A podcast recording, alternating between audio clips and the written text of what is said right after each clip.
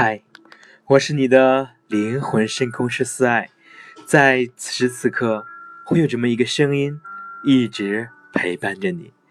今天呢，为你带来的是说话的艺术，幽默的十大戏法下。第八项是位移真意法。人们总希望自己能言善辩，能够妙语连珠。幽默诙谐的和周围的同事、朋友们交谈，或许位移正义这种巧钻空子的幽默技法，能为你的谈吐增色。在一次军事考试的面试中，主考的军官问士兵：“一个漆黑的夜晚，你在外面执行任务，有人紧紧地抱住你的双臂，你该说什么？”“亲爱的，请放开我。”报考者幽默的回答：“乍一看，我们也许会莫名其妙，可等你回过神来，恍然大悟时，一定会忍俊不禁。”亲爱的，请放开我。一般是情人间亲昵的用语。军官提问是想知道他的士兵怎样对付敌人，而年轻的士兵则理解或者说故意理解为。恋人抱住他双臂时，他该说什么？把圆心，把圆心里看重点，怎样对付抱住他双臂的敌手？巧妙地转移到另一个主题：怎样对付抱住他双臂不放的情人？这就是我们所说的位移真意法。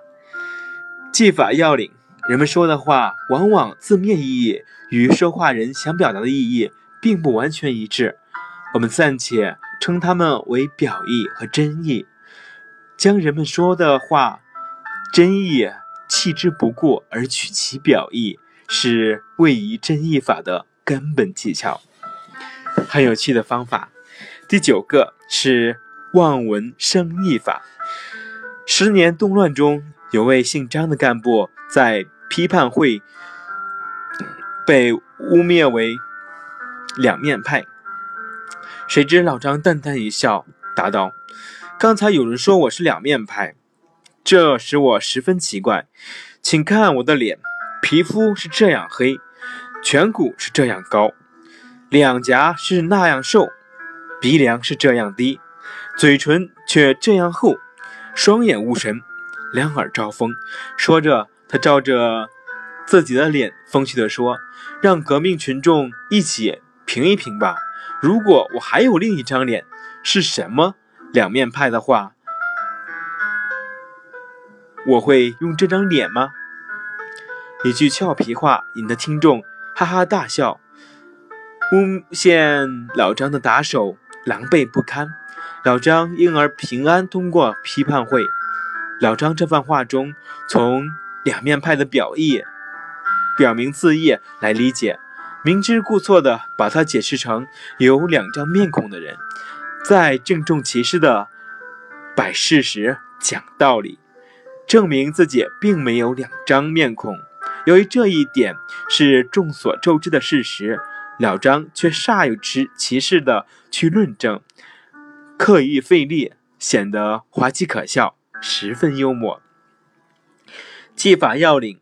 望文生义法是一种巧妙的幽默技法，运用它，一要望文，即故作刻板的就自己示意；二要生义，要使望文所生之意变异的与这个文通常的意义大相径庭，还要把望文而还要把望文而生的意引向一个与原意。风马牛不相及的另一个内容上，从而在强烈的不协调中形成幽默感。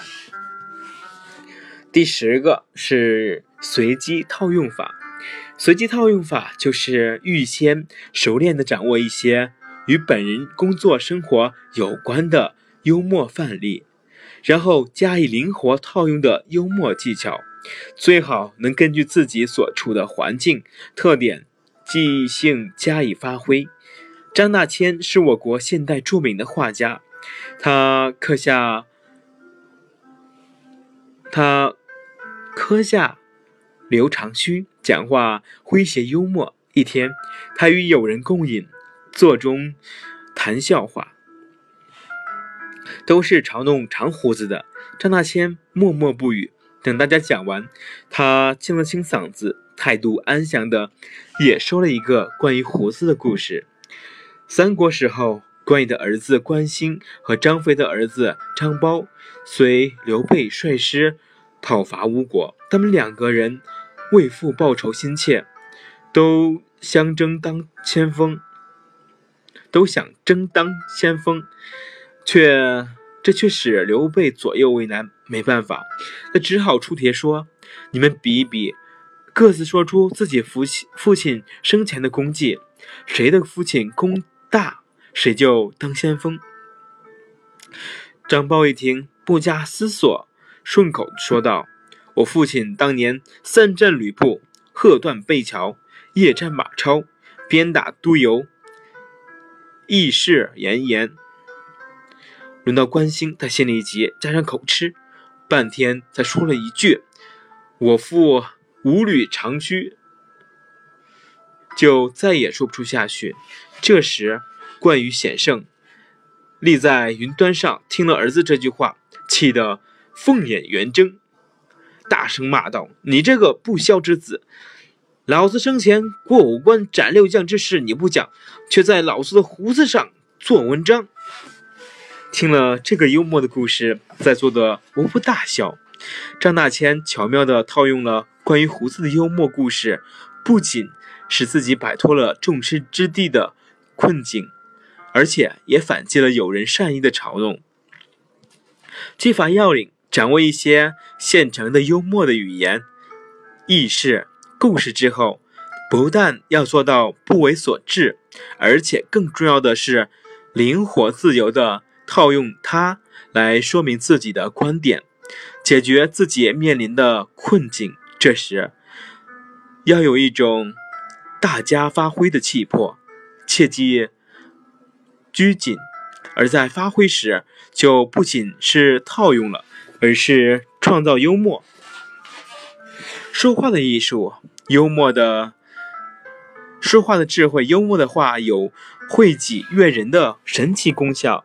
在工作中，上司可能因为你的幽默口才对你大加赞赏和提拔；在爱情中，你所追求的异性可能因为你妙语连珠而对你青睐有加；在人际交往中，人们可能因为你大方得体的幽默口才而对你倍加。赞赏。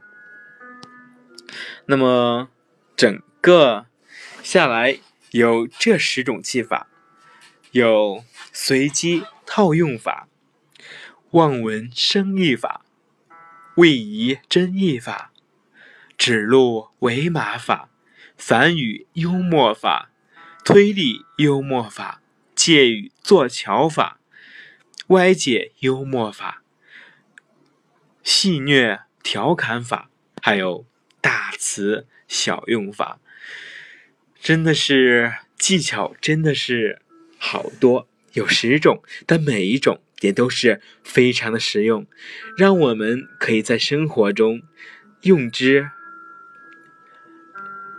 用之。生活嘛，难免会有很多不顺心，但是你会以怎样的？看法和角度去看呢？你又你又会用怎样的方式去表达呢？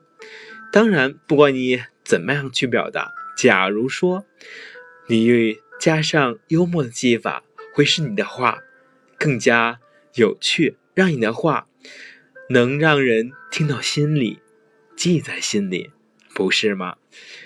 谁都喜欢听有趣的内容。那些干枯、那些干枯无趣的话，谁也不好听进心里，只能听耳朵里，一个耳朵进，另一个耳朵出，不是吗？